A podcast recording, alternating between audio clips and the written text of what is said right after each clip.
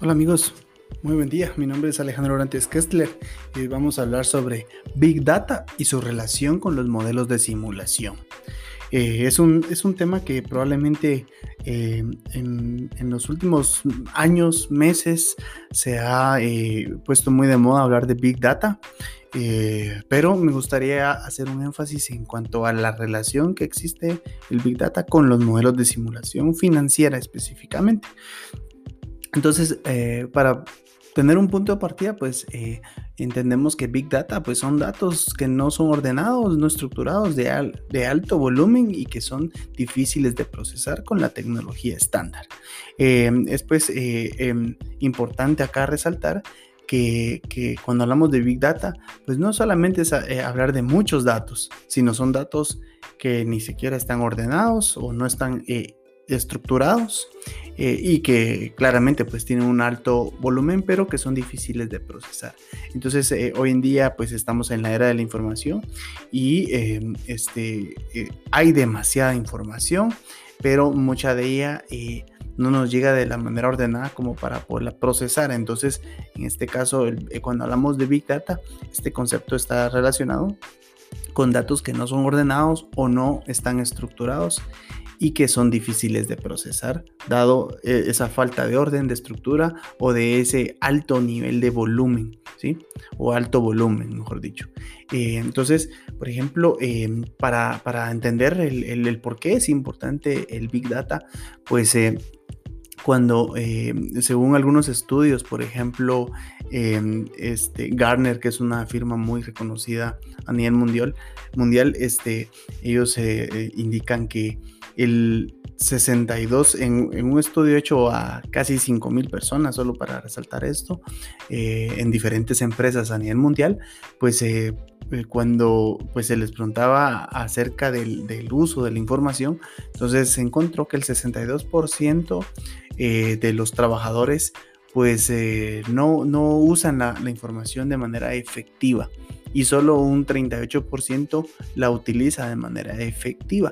Entonces, eh, ¿Qué quiere decir? Pues que tenemos, estamos sujetos de mucha información, de muchos datos, pero que consideramos que no los estamos usando de manera efectiva. Entonces, acá es un primer punto. En la realidad, eh, hoy en día, pues muchas personas podrán confirmar que no están utilizando los datos de la manera más efectiva o la están aprovechando de la mejor manera. Entonces, cuando hablamos de Big Data, eh, Em, según diferentes autores, diferentes eh, conocedores del tema, pues refieren eh, cuatro, eh, como las cuatro B del Big Data, pues para, digamos, definir esto de una manera muy, em, digamos, ordenada, vamos a decir que el Big Data está compuesto por cuatro grandes elementos. La primera B que es veracidad, es decir, que los datos que nosotros vamos a procesar deben tener eh, un grado mínimo de veracidad. Es decir, si yo estoy procesando información de la cual yo no estoy seguro, eh, entonces probablemente eh, el resultado de este análisis no, no va a servir en absoluto. Entonces, los datos tienen que tener veracidad. Eso es un, como un prerequisito para el Big Data.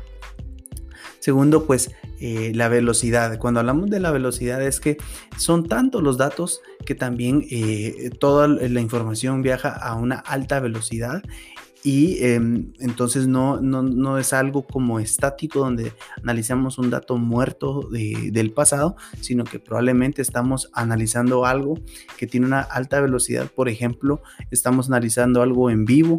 Por ejemplo, si nos referimos al caso, a los casos de COVID a nivel mundial, podemos decir que eh, cuando hablamos de Big Data y queremos recolectar toda la información de todos los eh, contagiados a nivel mundial diariamente, o mejor dicho, sobre cada minuto, entonces, eh, de lo que sucede a nivel mundial, pues eh, se mueve a una alta velocidad. Entonces, eh, es una consideración muy importante que cuando hablamos de Big Data también hay una velocidad de los datos y porque no es algo estático regularmente.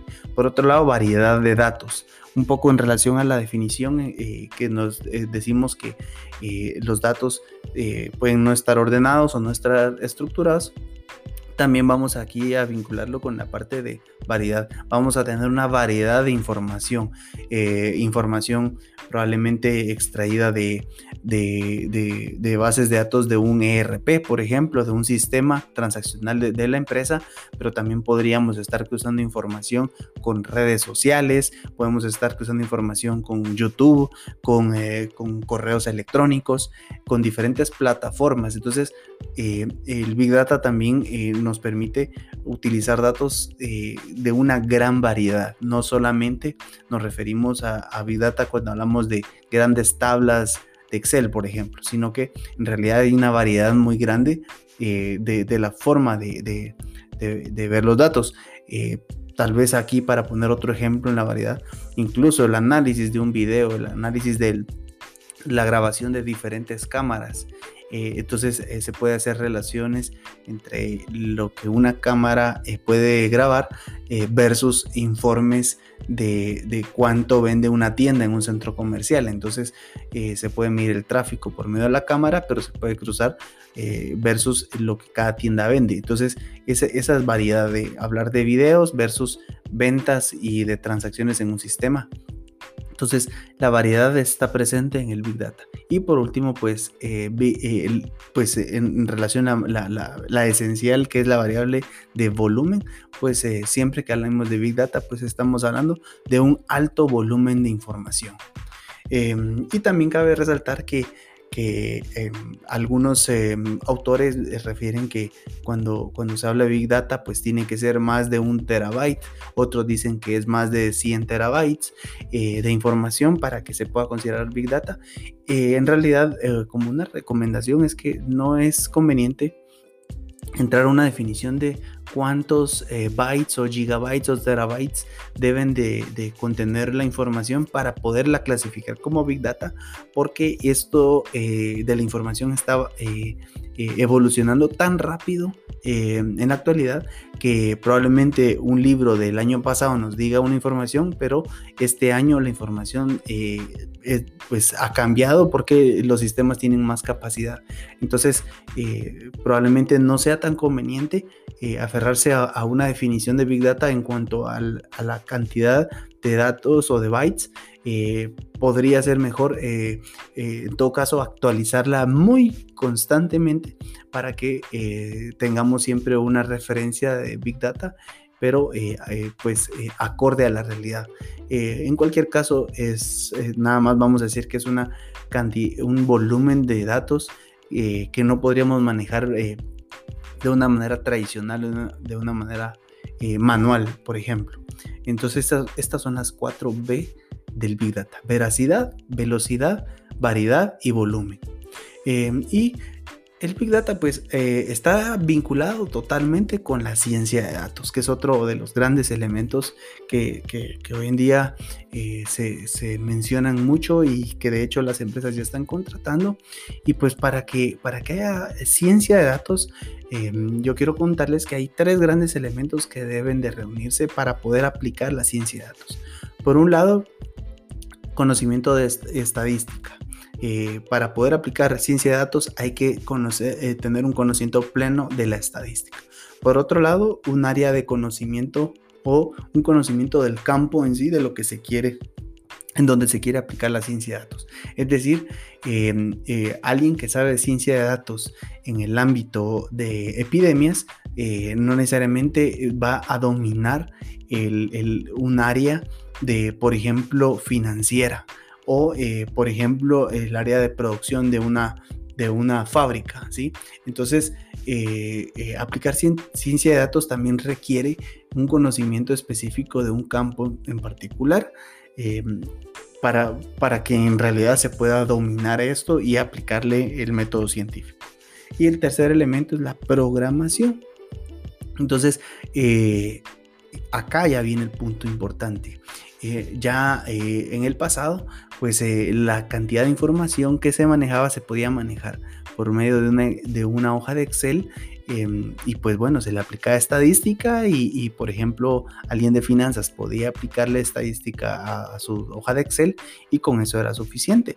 Pero em, en, en, la actualidad ya se maneja tanta información que ya no es en muchos casos ya no es posible eh, procesarlas solamente en una hoja de Excel. En este caso es donde ya viene la parte de la programación, que eh, pues ya, ya vamos a, referir herramientas como Python o, eh, lenguaje R, entre otras lenguajes de programación, pero el, mensaje acá importante es que hay plataformas que a nivel de programación nos permiten procesar datos y que una hoja de Excel ya no lo, no, no, no, es capaz de poderla procesar. Entonces, repitiendo, pues la ciencia de datos eh, requiere que se reúnan tres elementos. La estadística, el conocimiento de campo específico del que estamos aplicando la ciencia de datos y el tercero es la programación. Eh, y siendo la programación, diría yo, el elemento que viene a romper un paradigma en la ciencia de datos. Eh, porque eh, regularmente la, ciencia de datos pues solo referíamos pues el saber usar Excel y aplicar estadística y con eso era suficiente. Pero hoy son tantos los datos que se requiere aplicar programación, lenguaje de programación. Entonces, ya la tendencia es que muchos de los científicos, muchos de los grandes analistas de datos en las empresas pues están necesitando aplicar eh, el lenguaje de programación.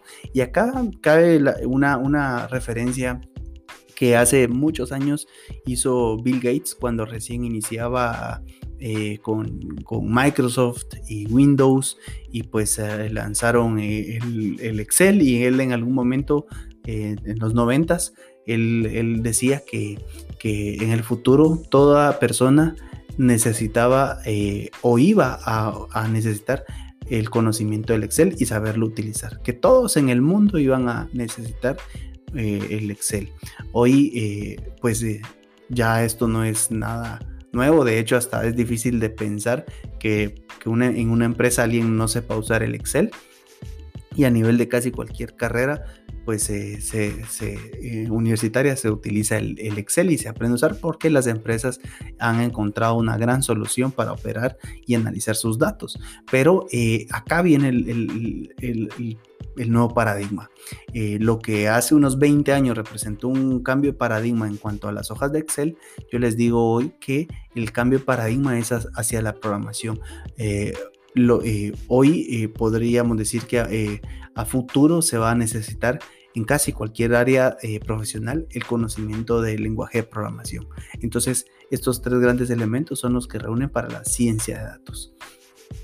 Y bueno, eh, ahora hablando eh, de, para, poder aplicar la Big Data en, un ámbito empresarial, pues eh, hay tres grandes roles, tres grandes perfiles. Por un lado está el analista de datos, es el que está vinculado a la parte financiera y que define eh, cómo, eh, qué información necesita del negocio y cómo poderla procesar. En este caso, un analista de, finanzas, un analista de contabilidad, pues analiza los datos financieros y contables, por ejemplo. pero por otro lado, y esta posición probablemente sea muy eh, eh, la, más tradicional eh, de las tres que voy a mencionar, pero está la segunda, que es el estratega de datos.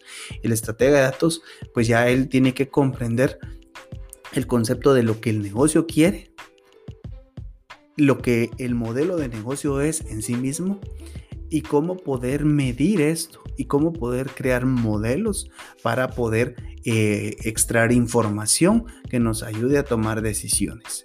Entonces está el estratega de datos y eh, por otro lado está el científico de datos. El científico de datos, pues ya mencionado yo, es alguien que sí tiene que tener un, conocimiento profundo, no solo eh, del, negocio, sino también en este caso conocimiento profundo de programación, tiene que ser un experto en programación, en, la utilización de, tecnologías específicas de análisis de datos y extracción de datos y eh, claramente pues también de, estadística.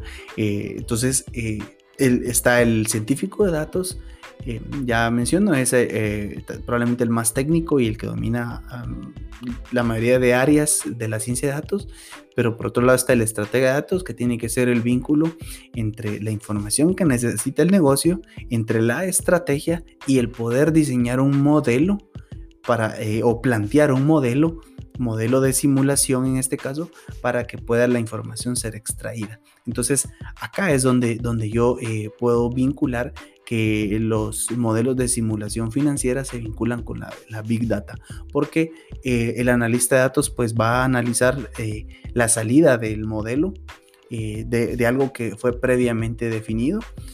Puede ser que el mismo analista de datos planteó la necesidad, pero no tiene la, la capacidad para plantear el modelo de simulación ni mucho menos para, para, para poder desarrollar y ejecutar el modelo. Entonces, el analista de datos plantea la necesidad y posteriormente le es entregado un resultado para poder estar analizando. Pero el estratega, estratega de datos es el que en realidad entiende la necesidad del negocio o del área financiera y es el que puede estructurar un modelo eh, que le permita eh, simular eh, los escenarios y a su vez poder plantearlo técnicamente para el científico de datos, que el científico de datos es el que de manera más integral comprende toda la idea y puede garantizar que se extraiga la información y se, y se entregue para, para ser utilizada y, tomar decisiones con ella, que es la, la gran esencia de, de, del Big Data. Entonces, con, esta parte es la, parte que vamos a decir que es la medular, porque em, eh, habitualmente en una empresa no existirá una posición de estratega de datos y probablemente ni siquiera esté la responsabilidad asignada. Eh, de cómo definir un modelo. Entonces, eh, hay, que, hay que apartar em, esto porque pues al, día de hoy probablemente, sobre todo en Guatemala, en, Latinoamérica, predomina ya la posición de un analista de datos, pero eh, a este mismo analista de datos se le estará pidiendo que también haga estrategia de datos, eh, que cree modelos de simulación y en todo caso que también le, aplique la, eh, pues la ciencia de datos. Pero es importante eh, diferenciarlo en mi propuesta, en mi, en mi, definición, pues yo lo separo porque eh, a futuro pues habrá una especialización y esto será dividido en tres áreas y no será algo que una sola persona podrá, podría manejar. Son tres perfiles diferentes. Uno, uno es un enfoque más técnico y científico y con herramientas, conocimiento y dominio de herramientas de, estadísticas, eh, herramientas tecnológicas de programación. Otro, el estratega de datos con un mayor dominio, eh, con un, leve dominio del negocio, un leve dominio técnico y a la vez un amplio dominio de la estrategia, de, hacia dónde quiere ir eh, la operación. Y el analista de datos que el dominio más amplio es del negocio o vamos a decir específicamente del área financiera, pero no tiene un amplio dominio en la estadística o en la parte de nuevas plataformas de análisis de datos o de análisis de Big Data. Entonces, eh, eh, por eso la importancia de, dividirlo en tres, pensando que el estratega de datos es el que em, el eje diría o la parte medular para eh, crear modelos de simulación financiera. Eh, entonces, con esto, pues, eh, eh, podemos entender que los modelos de simulación tienen un gran futuro por delante. hay bastante que explorar, bastante que aprender y unas grandes oportunidades que las empresas en, Guatemala, en Latinoamérica pueden tener, porque pues ahí podremos ver que que en, el mundo ya existen muchas empresas que ya han eh, publicado, digamos, eh, o están reclutando eh, perfiles de, más o menos con los roles o descripción de funciones como las que mencioné. Entonces, hay, hay, futuro en estas posiciones y Latinoamérica y Guatemala concretamente, pues no son la excepción. Y quienes estén perfeccionando estas, eh, estas funciones, quien las estén aplicando las podrán mejorar con el tiempo y, quien tenga, eh, quien aproveche de mejor manera el Big Data eh, será quien podrá tomar mejores decisiones y mejores decisiones pues llevan a mejores resultados, evidentemente. Entonces con esto pues yo quiero agradecer la atención prestada en este episodio. Eh, y bueno, este, mi nombre es Alejandro Orantes y, de nuevo muchas gracias y bueno, nos seguimos eh, conversando para una próxima ocasión. Hasta luego.